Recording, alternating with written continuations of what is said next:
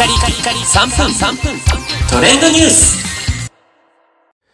ナビゲーターしゅんです。今日あなたにご紹介するのは、ワールドカップカタール開幕というニュースをお伝えいたします。すでに始まっているカタールワールドカップ。サッカー好きのね、方ならもう寝不足の日々が続いているというところだと思うんですが、えー、サッカーまあ普段そこまで見ないよと。だけどワールドカップについては注目したいというね、えー、方、地上波でもワールドカップの対戦の模様が放映されたりするということもありまして、えー、実際に日本代表戦楽しみにね、待たれている方も多いと思います。え今回このカタールワールドカップにおいて、1次リーグにおいてですね、日本が対戦する国、皆さんご存知でしょうか？ドイツ、コスタリカ、スペインということで、ワールドカップのですね、上位、常連チームであります、ドイツ、スペイン、もう2つともね、非常に強豪国。国ということなので、えー、このグループ E というね、1次リーグを突破するのは、このドイツとスペインにもですね、まあ、どちらかに勝たなきゃいけないかなというところで厳しいね、戦いが予測されています。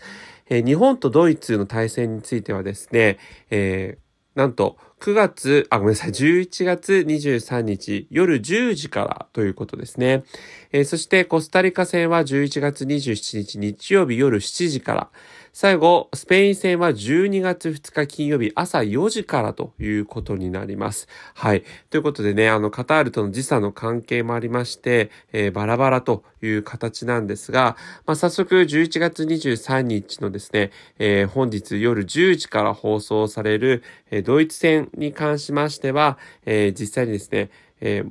各テレビ局において、え NHK ですね、はい、あの放映されるということになっております。またね、えー、アベマ TV においても、こう生中継の放送がね、えー、ライブ配信という形で行われるということですので、ネット上でね、ご確認される方は、アベマ TV をご確認いただければと思います。また、あの、カタールワールドカップ、アベマ TV 全64試合無料でライブ配信するということもありますので、はい、サッカ好きの方にとってはこれたまらないですね。ということで、まあ、あの、ワールドカップに関してね、えー、皆さんの中で、こう、どれほど、えー、熱意があるかというところあると思うんですが、まあ、強豪国だといえども、こう番狂わせのね、えー、何が起こるかわからないというのがサッカーの面白いところでありますので、えー、ぜひ日本代表のね、皆さんがベストを尽くしていただきたいなというふうに個人的には思っています。